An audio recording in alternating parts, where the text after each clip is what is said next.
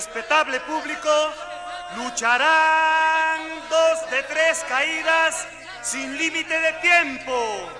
En esta esquina, el santo y cavernario.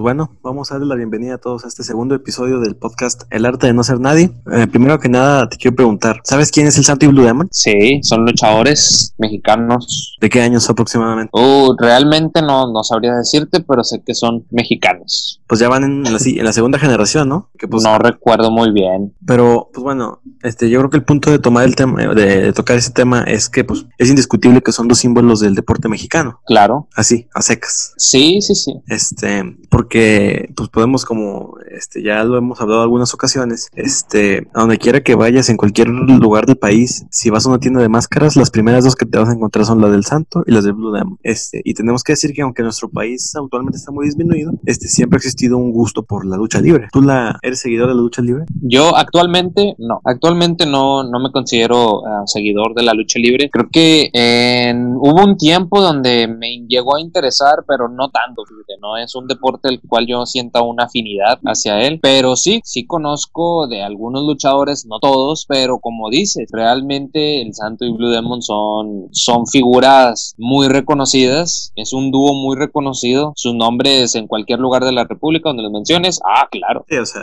es, es, es indiscutible, este, hace unos meses me acuerdo que estaba viendo ESPN y me acuerdo que sacaron un ranking de cuáles eran las figuras deportivas más importantes y aparecían los que tú quieras, ¿no? O sea, a lo largo de la historia, en el fútbol, Hugo Sánchez, Cuauhtémoc Blanco, Rafa Márquez, el Chicharito incluso, pero en primer lugar ponían, y muy puntualmente, ponían a, a, a El Santo, porque pues es un icono que, que, puede gustarte o no, la violencia puede ser de las creencias que quieras, pero de que un, un deportista mexicano, ah, El Santo o el Blue, o Blue y eso está ya que a decisión de cada quien, pero de que están, están impresos, pero... O sea, imprimidos. Imprimidos, están impresos en la cultura pues, nacional, ¿no? O sea, es, es, es imposible no, no, tomarlos en cuenta. Exactamente, están en la historia, vaya, de, de, de México, o sea, van a ser unos, prácticamente son ídolos mexicanos de la lucha profesional, de la lucha libre. Sí, sin duda. Este, ¿tú has visto películas de ellos? Um, conozco, o sea, conozco que existen películas, he visto solamente una, que creo que es de, o sea, obviamente es del, Santo y Blue Demon, pero se encargan de ir a una casa a investigar no sé qué cosa, güey. Eh, la película, es que no recuerdo cuál es el nombre específico de esa película, sé que obviamente, como lo dije, es del Santo y Blue Demon, van y ayudan a una señora porque no sabe qué está pasando en esa casa, eh, y resulta que a todos los quieren envenenar, güey. No recuerdo, y esa película la vi en un en un canal de, de, de, aquí que pasan por, por, creo que es, sí es tele de pago porque no lo pasan por tele abierta, que se llama de película, pasan películas ah, viejitas. Sí, sí, sí, y, y, ahí me tocó verlo. No la vi completa, la vi ya empezada, pero, o sea, sí te, sí te picas, güey. sí te quedas picado. Sí, sin duda. Este, y fíjate que de películas, sí, sí conozco el programa que dices, este, así como te, como tú mencionas, bueno, como estamos hablando de que hemos encontrado películas del Santo y Blue Demon, también, este, eh, ¿sabes de qué, de qué actor suelen encontrar también muchas películas ahí que por lo general, como tú dices, te picas, o sea, vas, can vas, can vas cambiando canales, vas viendo programas y no te late ninguno, hasta que llegas ahí, es muy probable que te piques con ese, con ese canal. Este, sí, exacto. Es este Cantinflas. Cantinflas ah, es, claro, desde luego que sí. Sí, o sea, podríamos hablar también de que las clásicas, María Félix, Pedro Infante, Jorge Negrete, pero siempre que me dices de película, ah, Cantinflas ahí siempre lo encuentro. sí, de películas, sí. Sí, este, eh, ¿tú, ¿tú, qué películas de Cantinflas has visto? Uh, a ver, películas. Ya he visto varias. La más así que reconozco es la de El, el Patrullero 777. Ah, cómo no. Esa, los jefe. Sí. y esa porque la ve mucho mi abuelita, güey. Eh, eh, siempre, pues me tocó una temporada, ¿no? Este, que mi abuelita decía, no, me puedes poner ahí una película en la, en la tele. Y me decía, no, no está la de Cantinflas. Y, y me, me, acuerdo una vez que me senté a verla, güey.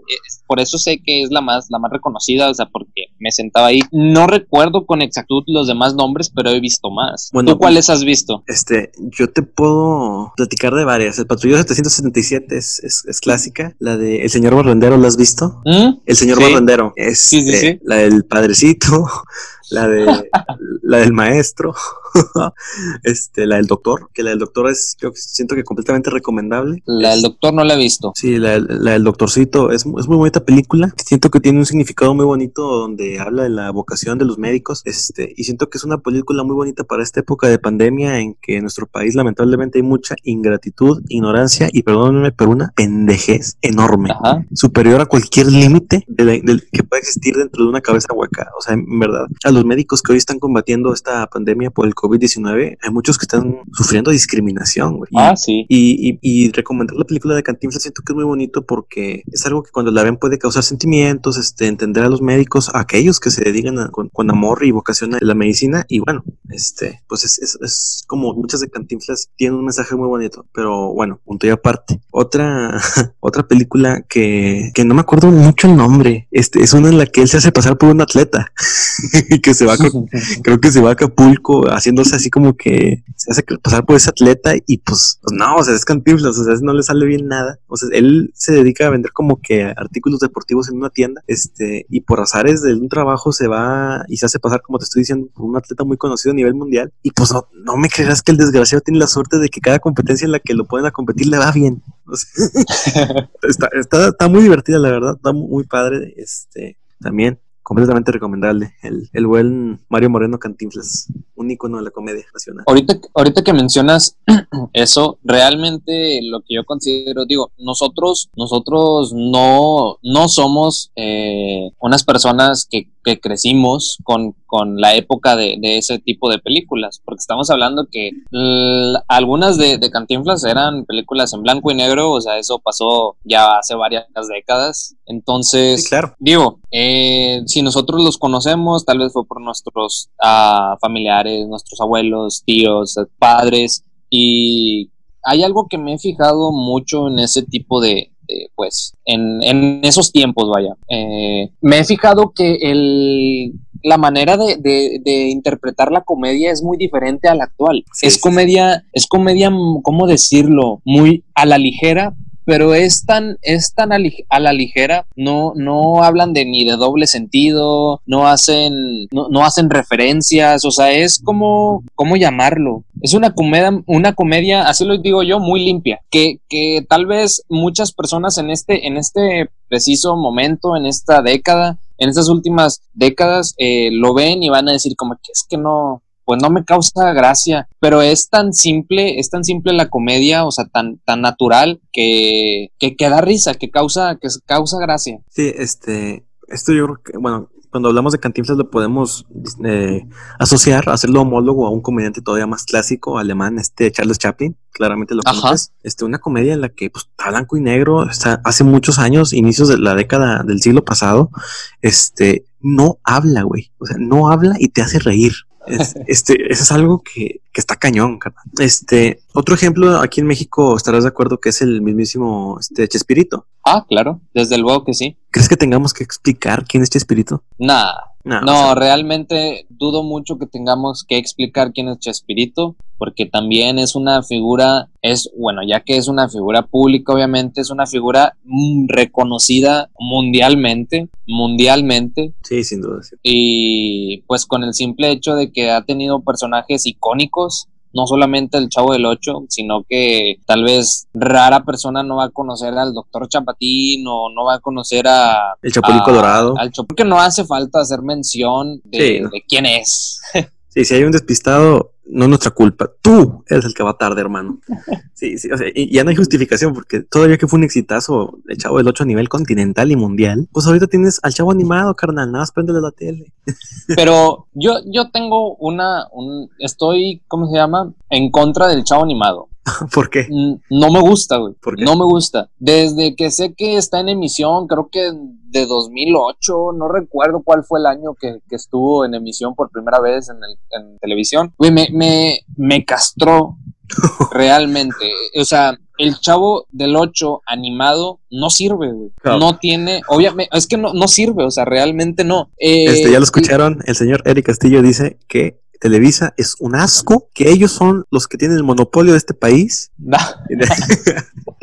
Nunca dije eso. Okay. Pero lo que estoy diciendo es que el Chavo del Ocho animado, para una persona que le tocó en algún tiempo, porque estoy diciendo que me tocó ver cómo transmitían, a lo mejor no, no los capítulos eh, de estreno del Chavo del 8, pero me tocó en un tiempo que, que, vi que aún lo pasaban en la tele, o sea, el Chavo del 8, el, el, el chido, y...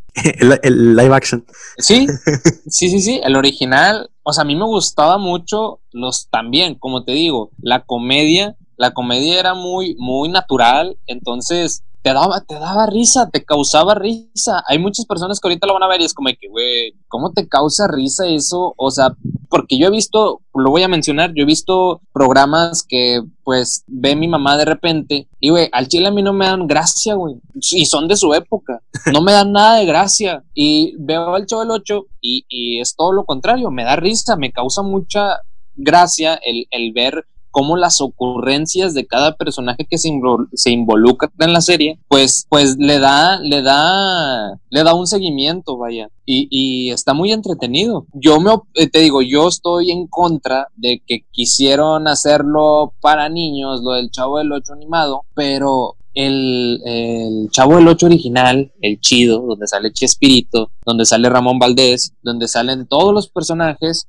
de y los que los interpretan, vaya, eh, realmente es más para niños, o sea, tal vez a lo mejor no les llama la atención, por eso lo quisieron hacer animado, porque pues para aumentar el rating y todo eso, pero no es la misma esencia, no es la misma esencia. Sin duda, sin duda. Fíjate que siento que es un problema muy social.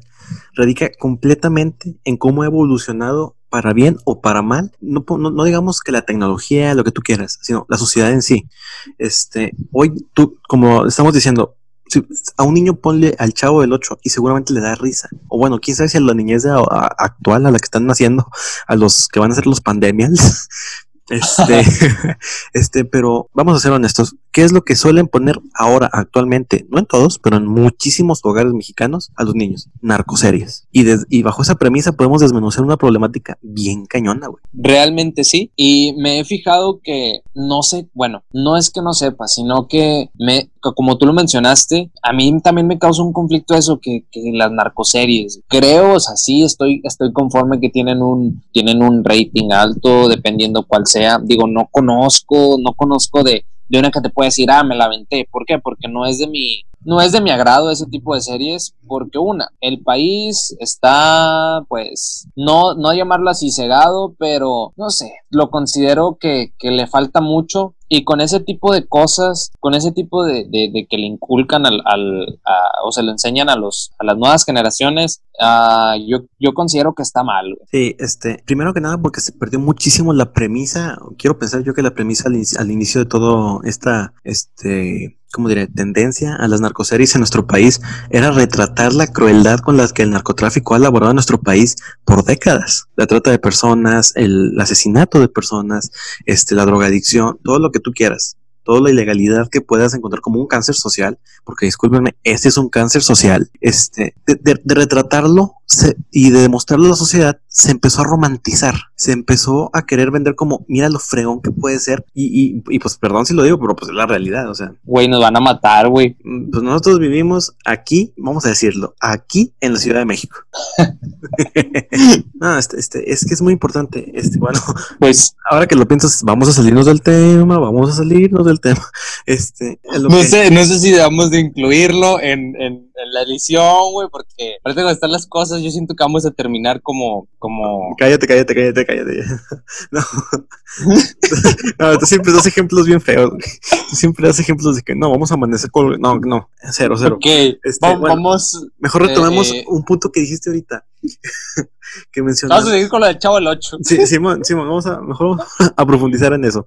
Este, sí. Tú mencionabas ahorita que, que cómo ya no da mucha risa o cómo ya puede variar el espectáculo que puede apreciarse en pleno siglo XXI. Fíjate que yo siento que también dentro del espectro social que te platicaba a nivel mundial es que ya se, ya todos se ofenden por todo. Entonces yo siento que ya es muy difícil medir la inocencia dentro de la comedia, tanto como lo negro que puede ser.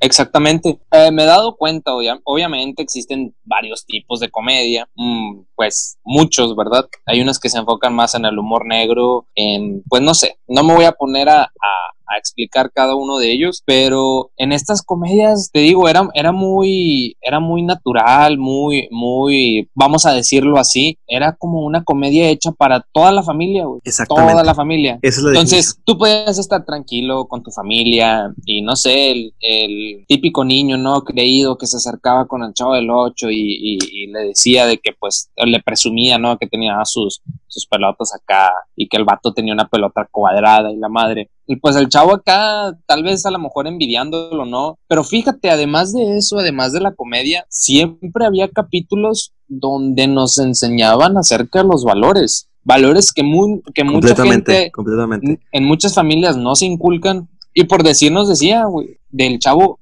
a lo mejor había capítulos donde el vato sí tenía, Sí, ah, sí, sí. ¿cómo decirlo? Sí tenía envidia, algo de envidia, porque el Kiko era un, era un, pues, un ser, Despreciable en, en ciertos Mm. aspectos. sí, o sea, llegaba y pues a una persona que no tiene nada, o sea, no tiene, pues sí, no tiene nada como material con que jugar, divertirse, pues él llegaba, lo presumía y al final del capítulo te daban como que una retroalimentación de no debes de tener envidia, a pesar de todo eso, él vive feliz, o sea, él, y él te lo decía, o sea, no, al, al final de cuentas siguen siendo amigos, todos en, todos en esa comunidad, en esa vecindad, eh, en esa ve- vecindad donde se genera la historia, todas esas historias, pues todos viven en, armonía, hasta hay capítulos donde todos conviven juntos y, y- y la verdad se ve, se ve muy, muy, padre, muy lindo, la verdad. Sí, o sea, sí, sí contaban con eso que hablamos, con lo que estamos mencionando, de que se propagaban los valores. Eran lo que tenían la intención los programas de hace años, que la audi- audiencia se quedara con un aprendizaje, con algo que pudieran aplicar en su día a día y que pues cultivara una sociedad. Es- Exactamente. quisiera invitar a los, a los que les encantan las narcoseries, este, ¿qué valor te deja ver un narcotraficante matar a 50 de un, así de 5 segundos? O sea, el valor cultural es nulo y nada más empobrece un poco más.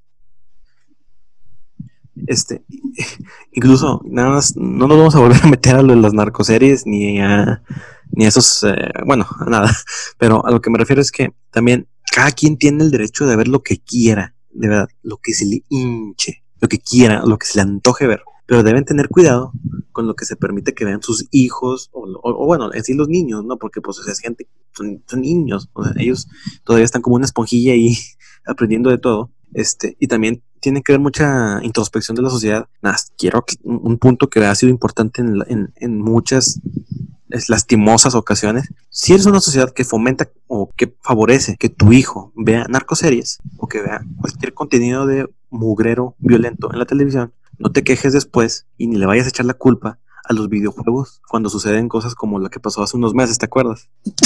Ay, perdón. Sí, este, de que pues lamentablemente en, una ciudad de Torreón pues un niño se terminó matando a, a- a otros con compañeros, ¿no? Y así mismo, o sea, se suicidó también, pero como, no recuerdo mucho. Pero es- ahorita que hablamos de eso, de cómo hay ese mugrero social en, torno a la televisión, pues también todos fue de que es que los videojuegos que son violentos, nada, espérate, cállate el hocico, límpiate el hocico y después hablas, cabrón. Porque, o sea, no puedes ponerle, o sea, todos de que, ay, no puede ser que, es que sí, que videojuegos tan violentos. Pero sí, señora, pero en la noche usted se está comiendo un cornflakes, viendo puros balazos en la tele y ahí tiene al niño viéndola porque, ay, mira cómo le gusta la serie. No sé, idiota. Tómase otro rato. Fíjate, un comentario, un comentario. Eh, yo, yo me considero una persona que desde niño ha jugado toda la vida videojuegos. O sea, desde niño, yo creo que desde que tengo que cinco años, desde que tengo así uso de memoria, eh, ha- he jugado videojuegos, pero jamás, güey, jamás en mi vida te puedo asegurar que he tenido un pensamiento de ese tipo, de llegar y, no, pues voy a hacer el, voy a ser el nuevo Eric Harris y no me acuerdo cómo se llamaba el otro güey de, de México, ¿no? Sí, y pues no, jamás, güey. Ha sido como, ok, es un videojuego, te, al- algunos te desestresan, no todos. Y eh, hubo un tiempo donde le estaban echando mucho la culpa también al, al, al Fortnite cuando pasó aquí lo de Nuevo León. Sí, sí, Fue sí. en el, en el colegio, creo que aquí el, el colegio, ah, no, no recuerdo el nombre, pero pasó aquí en, al sur de, de Monterrey. Eh, le estaban echando la culpa, güey. Sí, Ay, que el este- Fortnite, que el GTA y esa madre. Y es común, ok, toda la comunidad, güey. toda la comunidad de, de, los que juegan, todos enojados. ¿Por qué? Porque es que no hayan, no hayan a qué echarle la culpa, güey. O sea, realmente, pues no. ¿Y a qué es? Pues es que todos tienen acceso a videojuegos, todos tienen, todos tienen acceso a, a videojuegos eh, de, de shooters y pues ya, ahí echamos la culpa. Sí, este, es que, bueno, si son, muchos factores. Yo no quiero echarle tampoco la culpa a las, a las narcoseries. Yo lo que me refiero es que lamentablemente la sociedad luego, luego dijo, ah, los videojuegos. De que es que los videojuegos este, romantizan, idealizan la violencia. No, señora, también su serie que usted está viendo todas las noches a las nueve, también romantiza la violencia.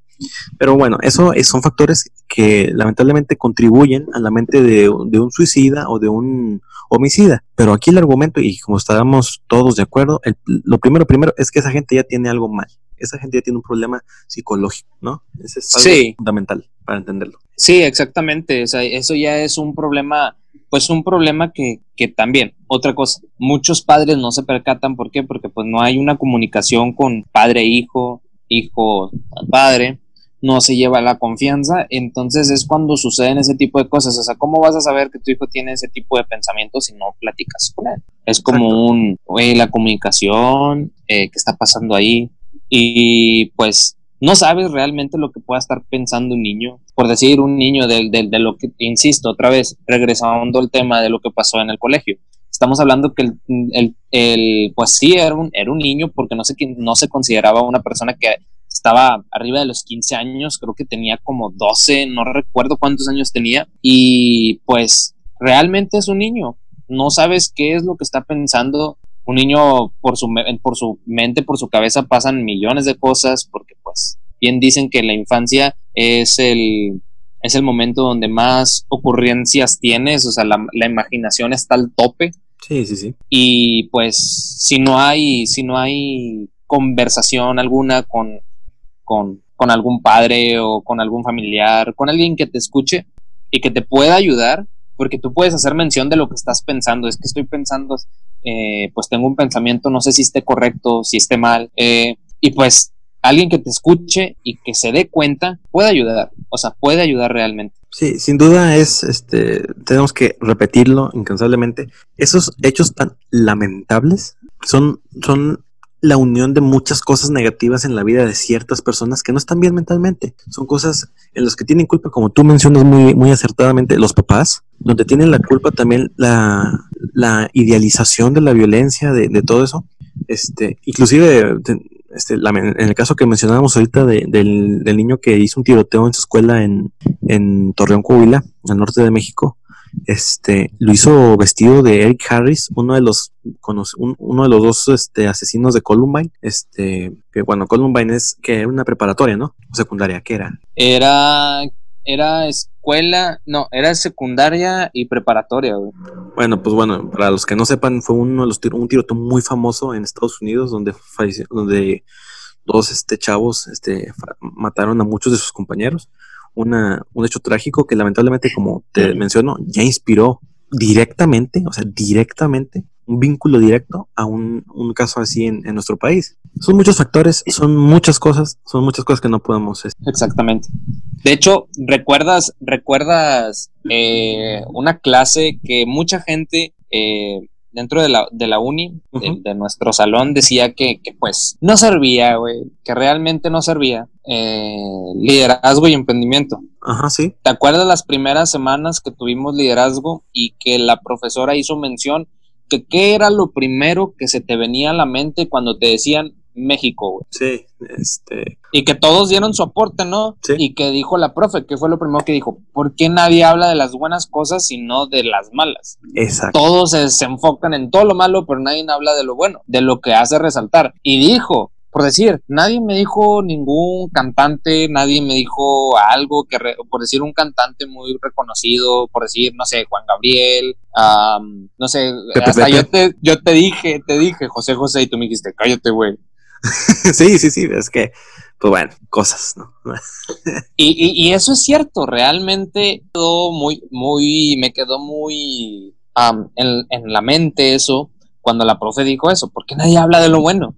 Hay muchas cosas buenas que extraer de, de, México. País, y, nadie habla, nadie dice nada. Y es como que Chile sí es cierto. Ahí es cuando me quedó un, ok, tal vez la materia es de relleno, muy castrosa, pero sirve de algo, güey. O sea, Sal- sirve saludos, de algo. maestra. Sí, saludos, maestra. O sea, saludos. O sea, la materia, la profe, pues, la profe al, al final platiqué con ella y al chile es bien buen pedo, güey, la verdad. Sí, con madre, con madre. Saludos. Este, sí, sí, es que también, bueno, quizás aquí vamos a pasar a otro tema que quizás es un poco lo mismo, pero la mentalidad del mexicano tiende a ser bien mediocre, güey.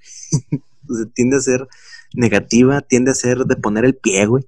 Y, lamentablemente no significa que se, se- se traduzca nuestra esencia, este, pero tiende a tener una espinita ahí en, nuestra conciencia, ¿no? Este, me acuerdo que en ese ejercicio sí cierto mencionó Juan Gabriel eh, como algo de lo bueno, este, porque sí, o sea, cuando respondíamos todos en, grupo fue narcotráfico, drogas, este, huevones, este, ¿qué más? Borrachos. Fu- fueron muchos calificativos que al final le dices, pues no son buenos, güey. Sea, sí, expresarán lo que quieras, pero no son buenos eh, en general. Este, y, y, y más en un país que tiene la riqueza como la que tenemos en todos los sentidos que gustes y mandes. Sí, exactamente. Este, y, y, hablando de eso de Juan Gabriel y de José José, hablando con lo que hablamos hace ratito del Santo y Blue Demon y todas esas cuestiones, en, en sí todo el resumen de, de lo que ya hemos hablado hasta ahorita es como la cultura mexicana en, en sus puntos más nobles y en sus puntos más crueles, ¿no? Sí, Este, sí, definitivamente sí. Ajá.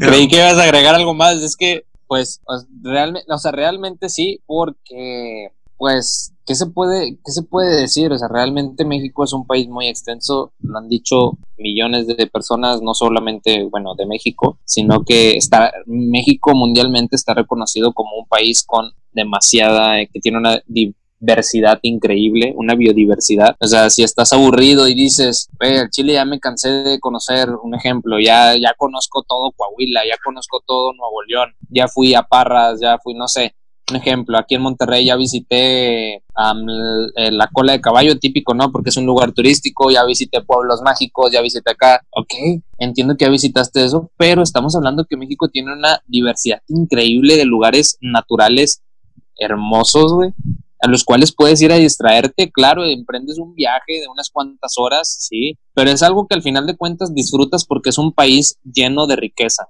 Sí, o sea, es, es, es, es eso lo que tenemos que rescatar como, como mexicanos, como buenos ciudadanos. Decir, pues, ¿sabes qué, güey?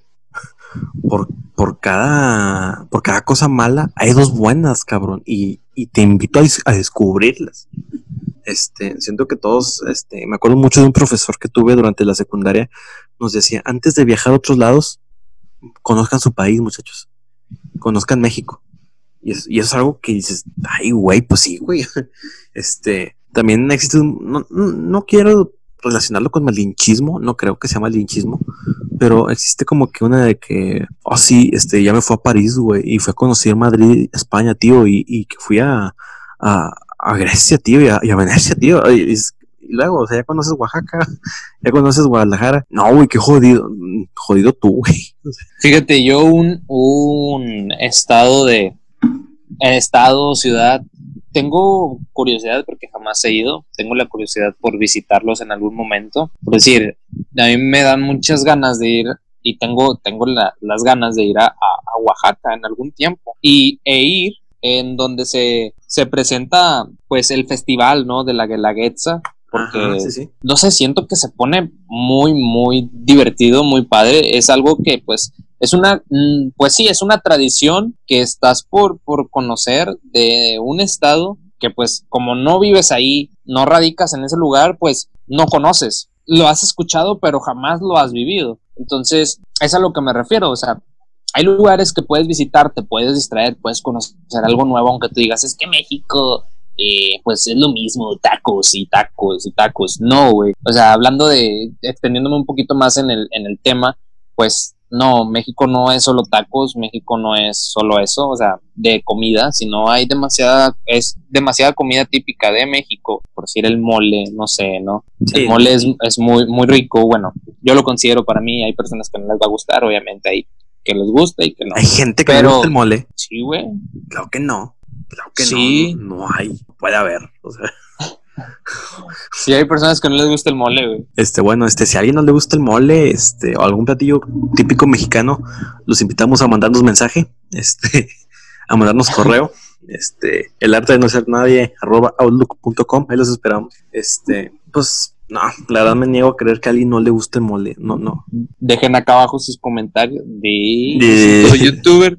Este, hablando de YouTube, este, vamos a intentar subir el podcast a YouTube. Este, aunque está un poquito complejo porque como que da, más de complejo como que da hueva. Mira, yo siento que si tendríamos que subir a YouTube, creo que sería después de que pase toda esta madre de la contingencia, que tú regreses a radicar a, este hermoso y bello estado y pues que tengamos pues el tiempo, vaya, que se nos acomode el tiempo y pues tendríamos que implementar el uso de cámaras, ¿no? Este, bueno, antes que porque porque siento siento que, subir nada más así puro audio ah, pues a, YouTube no como que al tutú no, no, no ayuda. Bueno, no que no ayude, sino que no va a ser muy ameno, vaya, no va a ser muy ameno. Mm, pues es que mira, por ejemplo, primero que nada, sí, cuando vuelva a Monterrey seré feliz de volver. Pero, oye, Parras es muy hermoso también, créeme que no lo estoy pasando nada mal, porque pues no estoy saliendo siquiera.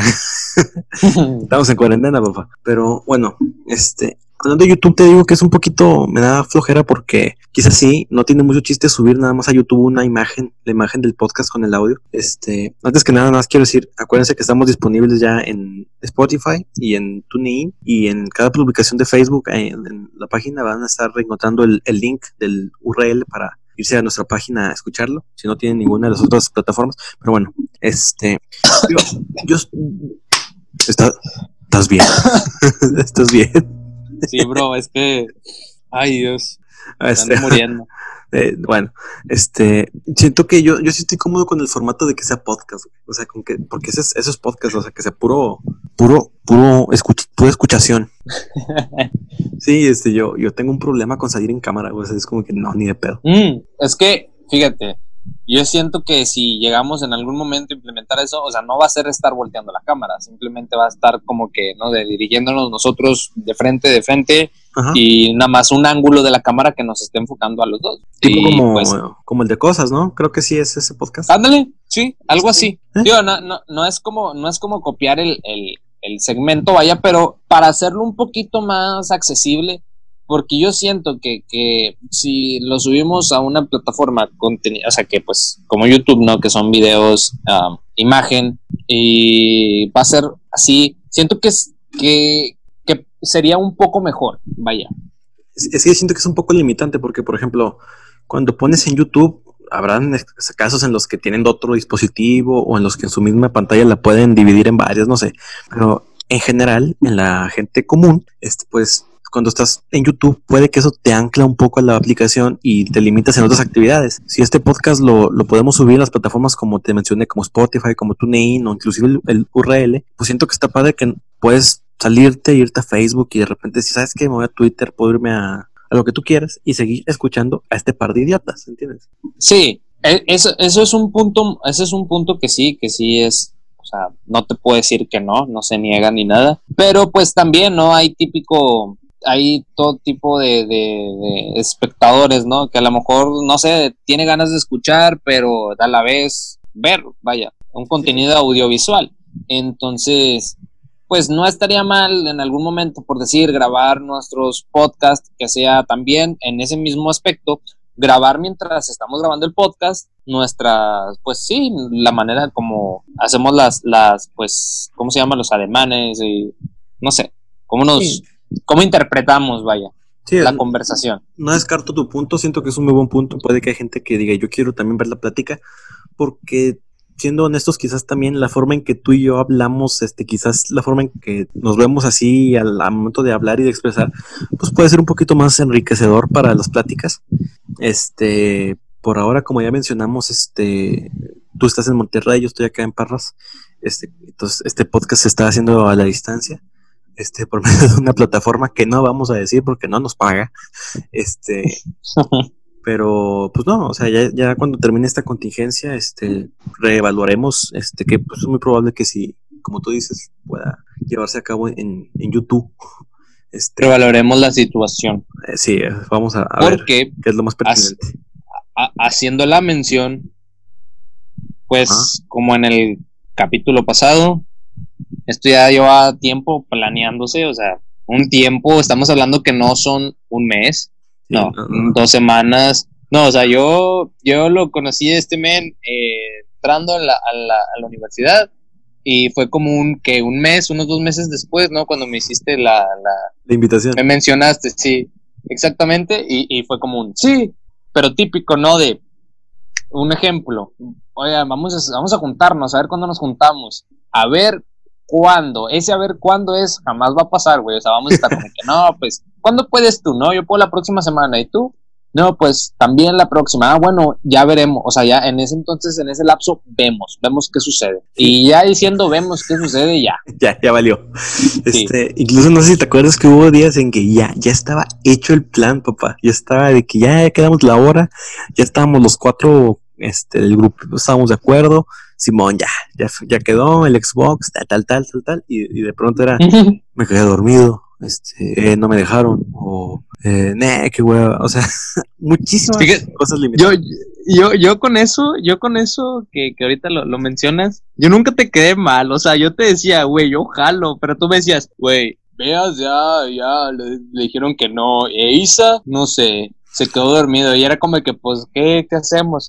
No, pues, el martes, la próxima semana, y así nos fuimos, güey, siempre, o sea, ya no llegó. Fíjate que siento que sí está muy mal eso, porque, y, y no es que seamos los únicos, siento que todo grupo de amistades a nivel México, porque ahorita te voy a explicar otra cosa que he escuchado, este, siento que padece de eso, el mexicano es mucho, como que al mexicano le falta muchas veces ser directo, ¿entiendes? Como que siento que en eso radica, de que al mexicano le dicen, no, es que como que decir, no, qué mal educado me voy a ver, después vemos, o Simón, Simón, al rato. Entonces, como que radica mucho en, esa incapacidad del mexicano de ser honesto completamente, de ser muy directo. Y pues ahí está el problema. Y, nosotros ya lo padecimos de una forma muy, muy, muy clásica. Por eso yo, por eso yo sí te decía, yo, yo jalo, a mí no me importa qué, qué día sea, yo, yo puedo. Cuando no podía, te decía realmente, ¿sabes qué, güey? Lo quieren hacer un sábado, yo no puedo. Estoy, voy a estar ocupado o se supone que tengo un plan en pie pero si ese plan no se hace, o sea, jalo, te mando un mensaje de volada y, y se hace. Desde luego que sí. sí porque sí. creo que, creo que lo que me caracteriza desde que me conoces es que, pues, lo que sea así, pues, no, de que estás, estás muy tonto y tal cual, así el profesor, ¿no? pues, pues sí, son muchos los factores que, han, que, que, favorecieron a que este podcast apenas estén haciendo, porque la verdad sí es una idea, como ya mencionaste, que ya llevaba meses. Está en, está en etapa de gastrulación. Está en una etapa muy, muy temprana. Este, oye, queriendo tocar otro tema un poco, un poco divertido, triste a la vez. Este, no sé si viste que en Estados Unidos, este, el señor presidente de Estados Unidos, este, Donald Trump, como lo dicen los, los mama, los white chickens, Donald Trump, este, recomendó que se, a la gente que con detergentes o que con cuestiones de, de así, de, de, con lo que limpian, este, pudieran, bueno, en resumen, en Estados Unidos ya van muchísimos intoxicados. ¿Sí lo supiste? Oh, no, no tal cual lo sé el tema completo, pero bueno, dejando de lado el presidente, creo que esto lo tenemos que hablar tarde o temprano en este tocando este tema de detergente como tratamiento para para el para esto que nos que estamos afrontando exactamente. Uh -huh. eh, fíjate que no no tal cual lo vi de Donald Trump, pero güey, conozco gente güey que, que en grupos comparte esa esa pues, ¿cómo llamarlo? Así, esa idiotez, güey. Sí, sí, sí, sí. Este... O sea, ¿en qué cabeza cabe que te vas a tomar un remedio con detergente, güey? Sí, no, no, o sea, está, está muy mal. Este, inclusive, este, esto se está grabando el, que es hoy, sábado 2 de mayo. Este, ahorita no sé si hayas visto lo que sucedió en Ecatepec. No, no has visto la noticia de... Digo que no hay que mencionar fecha. ¿Por? Porque, no, pues Panamá es así, no hay que mencionar fecha. Para hacerlo intrigoso. Sí. Pues también, entonces, si, si, ya mencionamos que estamos en plena pandemia, no van a decir, ah, oh, seguramente está en 2021. no, pero pues fecha actual de cuando grabamos, pues ahí yo, yo creo que, o sea, yo creo que no es necesario. Es que Digo, se puede cortar esto, ¿ah? obviamente. Pues sí, güey, porque como tú no lo cortas. Sí. Este, este, yo lo que me refiero, siento que aquí era importante especificar porque pues van a decir, oye, pues esta noticia es de hoy, este, porque a lo mejor lo subamos en la noche o es de ayer, si es que lo subimos mañana. Este, bueno, ya, no importa. ¿Sí supiste lo que pasó en Ecatepec? Eh, no, ¿qué sucedió? Pues bueno, en resumen, este, te voy a mandar el, el video ahorita, pero lo que pasa es que unos familiares de un chavo que está contagiado por COVID-19, por como bueno, del SARS-CoV-2, como ya sabemos que es el agente causal del COVID-19, este, entraron a la fuerza al hospital, este, a un, o a un hospital en la ciudad, de, bueno, en, en Ecatepec, y empezaron a, a ver cuerpos, este, pues ya, o sea, cadáveres, y, y siento que, siento que es, es un poco idiota que lo describa, sino que en resumen la gente empezó a decir que, el, que, el, que el, esto en realidad es algo de los doctores, de los médicos, este, y empezaron a, a atacar ciertos doctores porque decían, es que tú estás inyectándole la, enfermedad y los estás matando, regrésame a mi hijo porque tú lo quieres matar. Este, o sea, es de verdad algo muy lamentable que yo siento que es este, pues un sinónimo de la ignorancia que hay en nuestro país, de la incapacidad que tiene la gente de entender la cosa que está pasando a nivel mundial. Ya lo hablamos, este, también como un complemento a lo que tú estabas mencionando ahorita, este, está habiendo una desinformación brutal, carnal. O sea, está habiendo una desinformación increíble. Este, y, tanta desinformación a cierta gente le causa una desinformación. Y, es algo que en nuestro país los médicos están afrontando esta pandemia con muy poco material. Este, muchos están siendo pagados con cinco pesos y si quieres. Este, y todavía tener que afrontar no solo gente ignorante, sino que es gente ignorante, violenta, que se atreve a argumentar como si fueran los mismísimos científicos que descubrieron y que estudian todo. Este, por eso es que da coraje que en esta época de, de una amplia crisis social que es, y que va a ser económica y lo que tú quieras, de verdad la ignorancia no tenga un límite en cuestión de estupidez. Porque ya, ya no es ignorancia, hermano, ya llega un punto de estupidez. Yo, yo realmente no sé qué, qué pase por, pues, por las mentes de, de, las personas que piensan así, pero no entiendo, por decir, regresando a, a lo que te decía, claro ejemplo, yo creo que si toda la vida, toda la vida desde pequeño. Toda la vida. desde pequeño nos han estado, vaya, prohibiendo, no vayas a agarrar eso porque si lo tomas te intoxicas. Hablando de detergentes, hablando de desinfectantes, todo eso, de la casa, ¿no? Que hasta algunos padres eran de, no sé, de buscar etiquetas y ponían la calaverita o dibujaban, ¿no? Ajá, sí, y, ok, creces con eso, güey. Y algún día te llega una cadena por WhatsApp diciendo, eh, un médico que salió de uh, eh, uh, Europa, eh, Madrid, de la Universidad de Madrid. Salió de la Universidad de Madrid y está en su casa y descubrió que al utilizar el Cloralex, eh, unas cuantas gotitas, unos cuantos mililitros en tu vaso de coca, te va a curar y te va a proteger del COVID. Tómalo por el día y por la noche antes de dormir y verás cómo terminas en el hospital. O sea, güey, ¿en qué coño. puta cabeza cabe, güey? O sea, es que, perdón por la frase, pero sí, no, no, creo que la puedes cortar. O sea, ¿en qué cabeza cabe? no la voy a cortar. ¿En qué cabeza cabe eso? O sea, que, que te que tomarte un, un, no sé, algún químico que sabes muy bien que le va a hacer mal a tu cuerpo, pero solo por una cadena de WhatsApp, ya, es autorizado, está UTQ y dice, eh, la OMS recomienda Sí, no, no. no, no. tomarte. no, o sea, no porque veas una cadena de WhatsApp que dice, o como uh, otra cadena que vi, eh, también un médico, bla, bla, bla, eh, re- dice que la alcalinidad del cuerpo, tienes que tomar esto, ok. Sé que el- obviamente el cuerpo tiene una alcalinidad, pero no por tener eso significa que ya, o sea, ya, Sí, o sea, te salvaste. si se pasan la regulación del pH que fisiológico así por los huevos, ¿no? O sea, Sí, exactamente. sí, o sea, es una desinformación de verdad enorme. Así como mencionas, no, ahorita los ho- ho- homeópatas todos están escondidos, están, se les fue el internet. Este, y sí, o sea, lamentablemente, como te digo, hay una desinformación muy cañona en nuestro país, está muy, muy marcada porque esta, so- esa sociedad de que, raza, tengo miedo, acaban de poner una antena 5G al lado de mi casa.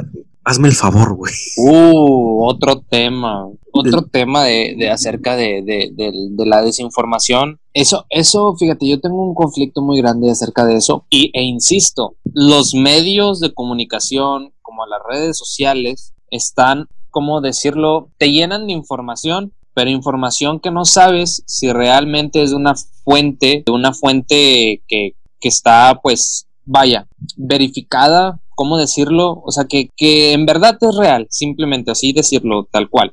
¿Es, ¿Es verdadero lo que te están diciendo? O sea, tú ves, me ha tocado ver, ah, no sé, en tal lugar se ha permitido el uso de tal cosa. Y es como de que ves, ves en la fuente, ¿no? Eh, orejitas.com. Y es como, no, ore- o sea, un, un ejemplo, orejitas, güey. no Eh, es que sí se o llaman sea, así, yo creo. Sí, o sea, hay páginas que sí se llaman. Y, Sí, sí, y yo estaba viendo, hace mucho estaba viendo que muchas, am, am, pues, personas que saben, que saben acerca de, de eso, y no quiero hablar de más, porque pues realmente no conozco tanto el tema, pero hacen ese tipo de, hacen ese tipo de, ¿cómo, cómo decirlo? Ese tipo de noticias para generarse ellos, pues, visitas, o sea, noticias falsas porque es un tema que la gente está interesado en saber, está intrigado y pues en este lugar ya se logró. Pues vamos a esperar si en este lugar se logra y se empieza a hablar, ¿no? Y así se van. O sea, es realmente, en vez de darte información, es desinformación. O sea, tiene, yo siento que el Internet, las redes sociales es un arma de doble filo porque no sabes realmente si lo que estás viendo es verdad. Sí, como lo que te, te mencionaba, o sea, el día de hoy, sábado, este, ya dijimos la fecha, no lo vamos a quitar.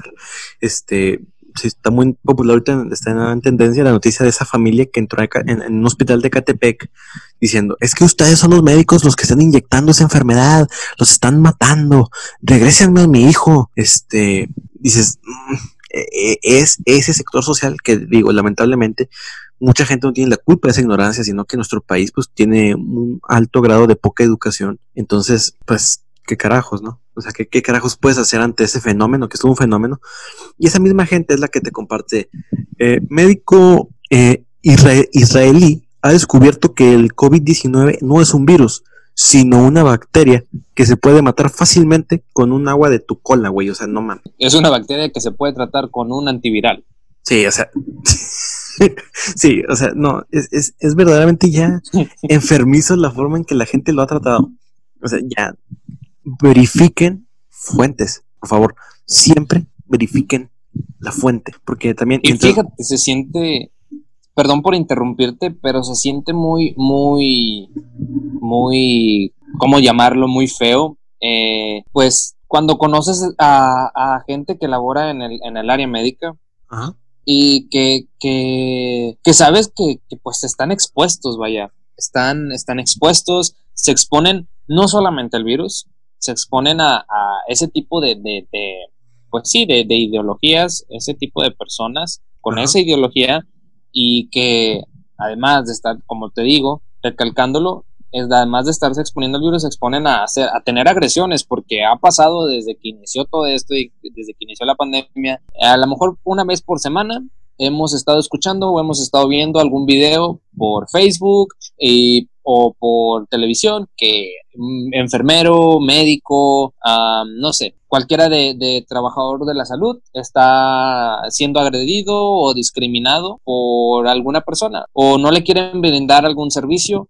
solamente por, por eso. Y es común. ¿Por qué ser así? Sí. Entiendo perfectamente que tienes miedo, Sí, sí, sí. eh, perfectamente, o sea, hay que tener miedo, sí, no hay que estar despreocupados de que "Ah, me vale madre, yo no me voy a infectar, no me voy a enfermar, porque pues no sabes, realmente no sabes y pues esta persona se levanta todos los días, todo, no esta persona, sino todos los que trabajan en el área de la salud y para el área de la salud, porque también estamos incluyendo a las personas que son las que realizan la labor de limpieza, exactamente, guardias, todo, todo, Todo- lo que involucra a al- todo lo que involucra a una clínica, un hospital, a todo que presta el servicio de salud, salud pública, el sector privado, todo, Entonces, todos se levantan, todos hacen un sacrificio, todos hacen un esfuerzo por levantarse temprano, teniendo familia, teniendo, pues sí, teniendo hijos, teniendo familia, todos los días estoy seguro, estoy completamente seguro que se levantan y dicen, pues lo hago esto porque una, como lo dicen y tal vez suene muy choteado, pero aparte de que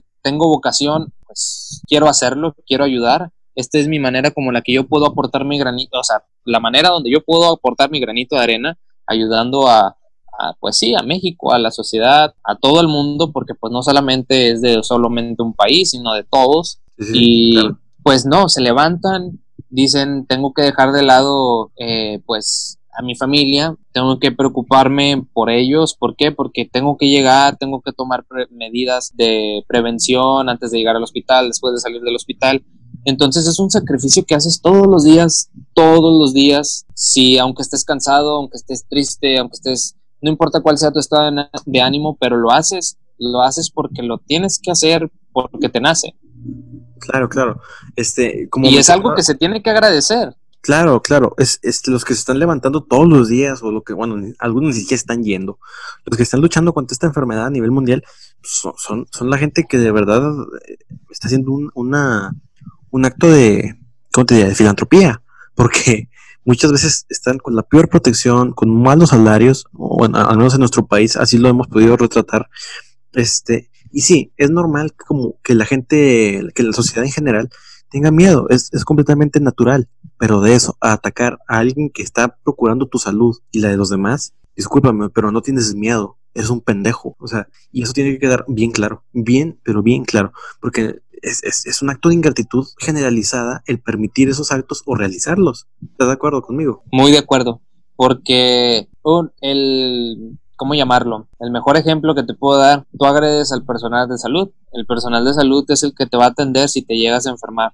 Y el día que te enfermes no vas a estar con un, no, no me toques, hazte para allá. Al contrario, vas a, vas a exigir que te pongan atención. Exacto. Y por culpa, y por culpa de, de esas personas que son pues ignorantes, pues sí, suena cruel llamarlo así porque realmente son ignorantes y porque ese tipo de, personas es que pues prácticamente de un buen día de tener, de ir con toda la actitud del personal de salud, se lo mandas a, la, a lo peor. Sí, sí, e, e, es, es, una cuestión muy mala. Este, la verdad, es, es impresionante. Esto, como hay una frase que, que muy importante. ¿Sabes quién es este Albert Camus? Sí. Este, no sé si has visto, bueno, por lo menos en Facebook, este, hay que mencionar que en Facebook hay específicamente una frase perteneciente a un, a un, a un libro de él que se llama La Peste, que salió en 1947 por quienes lo quieren investigar, donde dice que lo peor de la peste, de las pestes o de la peste, no es la muerte de los cuerpos, sino que se desnudan mucho las almas. En esta pandemia hemos podido ver cómo una gran parte de la sociedad tiende a destruir, a, a ser egoísta, a ser inconsiderada, a ser cruel, a ser destructiva, a ser tóxica. Y eso es algo que, que, es muy importante ver cómo mucha sociedad es incompetente ante la responsabilidad que tiene con el, con el prójimo, con el de al lado, con el de atrás, inclusive con el que está a 20 kilómetros de ti. Entonces, sí, o sea, es, es algo verdaderamente pues, para evaluar, porque yo me he dado cuenta que mucha gente en esta época, cuando no tiene nada que hacer, este, pues dicen, ¿qué puedo hacer? Ah, pues me voy a poner a, ver cómo le jodo la vida a alguien más. Y eso es un fiel retrato de cómo es instinto, pues, pues yo diría que por instinto muchos de los seres humanos, este, que, que son incapaces, muchos de ellos en sí, de aportar algo bueno. Y, dices, chale, cabrón. O sea, eso nos separa a todos. Y bueno, tomando en cuenta todo esto, considero que que, que, sería una buena responsabilidad tuya y, y, mía, un buen acto de responsabilidad social, que seamos Blue Demon, el santo y Blue Demon contra los simios de la COVID. el, de la, el del 5G. Ándale, exactamente, de que toda la gente que, que, anda ahí de que es que el 5G no son idiotas, nada, el idiota eres tú, papá. Hace, hace unos días me tocó ver un video que era Uh, no recuerdo de dónde era eh, eh, la persona que grabó el video, pero decía, eh, no, no, se dejen engañar por, por, por, lo del 5G, bla, bla, bla. No recuerdo todo lo que dijo, y, pero lo que, lo que te voy a decir es que en su video hizo mención, esta es mi casa, este es mi apartamento, y en el cuarto de mi hijo es donde hay mayor radiación, porque está más cerca la antena de, de pues, del 5G. Y yo dije, según él, 5G. ah, cabrón, dije, radiación. Y, y trae un aparato, según esto, para medir la radiación. Y se me hizo, se me hizo muy, no sé, cómo, cómo, cómo llamarlo. Me metí a los comentarios y había mucha gente que decía, o sea, no manches, güey, o sea, el 5G, obviamente, como le dicen, es una red así como la 4, la 4G que llegó en su tiempo, que fue, que va evolucionando como todo, ¿no? Y eso nos va a ayudar en muchas cosas, o sea, como el simple hecho de que tú puedas descargar una aplicación o puedas descargar algo en tu dispositivo que se tardaba a lo mejor, no sé, algo de dos minutos, de algo de dos gigabytes, a que por lo normal se tardaba, dependiendo tu, tu conexión de datos, a lo mejor se tardaba, no sé, media hora, una hora, ¿no? En descargar dos gigabytes. Y con esto se va a tardar, supongamos un ejemplo, ¿no? Unos cinco minutos, Sí. Menos. Es, es un avance, Entonces- es un avance sin duda. es algo que, que ayuda, claro, ayuda, pero no hay que creerse todo lo que dicen los demás. Sí, O sea, todo lo que dice algo de WhatsApp. sí, las fake news que, que es la que todos andan compartiendo como si fuera de que, no, hijo, ya dijeron que yo puedo salir sin cubrebocas a lugares conglomerados. No, a ver, ¿quién te dijo? Por WhatsApp me llegó un mensaje. Ay, por favor. o sea, es como, la gente le falta mucha capacidad de discernir, de analizar las cosas y de decir, oye, pues, pues no mames, son jaladas. Este, entonces, bueno, este, creo que con esto llegamos a la finalidad de que tú y yo vamos a hacer el nuevo Santo y Blue Demon. Eh, el Santo y Blue Demon contra la 5G. Y los del COVID. Exactamente, así papá, así va a ser el título de nuestras películas. Ya, ya los zombies y los vampiros, ya, y las momias de Guanajuato, ya, eso ya fue. Hay un nuevo enemigo, hay un nuevo Maciosare. Este, pues bueno, Naste, eh, quiero preguntar, ¿sabes qué es la actitud matadora? Desconozco. Cuando, cuando alguien es muy, un, un amigo tuyo es súper bueno para casi con la gente, o, o que es, es, es ese tipo de las frases determinantes, es ese tipo de, de los ligues, es esa clase de gente, ¿tú ¿cómo le dices? ¿El de los ligas? Sí, o sea, el que es, que ese güey es un tipazo. No sé, está, está catalogado coloquialmente como Casanova. Eh, Cierto. Bueno, es- quizás esa es la forma en la que este, se le suele mencionar aquí, al menos en nuestro, en nuestro contexto social, de dos jóvenes del norte de México. este, sí leíste la descripción del podcast, ¿verdad? Sí. Eh, Está, está simpática. Este, eh, pues bueno, siento que ahorita tenemos que tener todos la actitud matadora de ser ese super vato, ese Casanova de la verdad. este, porque, pues la verdad son tiempos donde todos tenemos que tener un alto sentido de, responsabilidad, de respeto por lo que se nos indica y pues, por, un bien mayor, que es lo que mucha gente no entiende y que no quiere.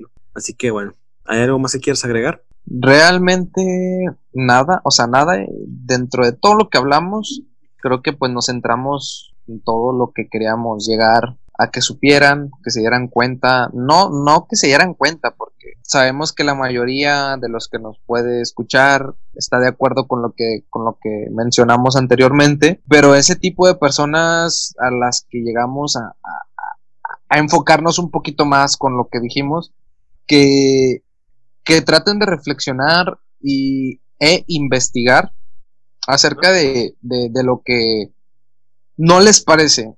¿Por qué? Porque creo que el hecho de que una persona cambie su manera de ver las cosas es que investigue lo que en verdad o le, le interesa, no lo que en verdad le interese, sino que lo que le La verdad, un- una espinita. Sí, una Sí, espinita. sí, claro, claro, claro. Este, claro que nosotros como para saber que estamos en lo correcto o que estamos equivocados, tenemos que ver las opiniones de mucha gente más para sacar una conclusión.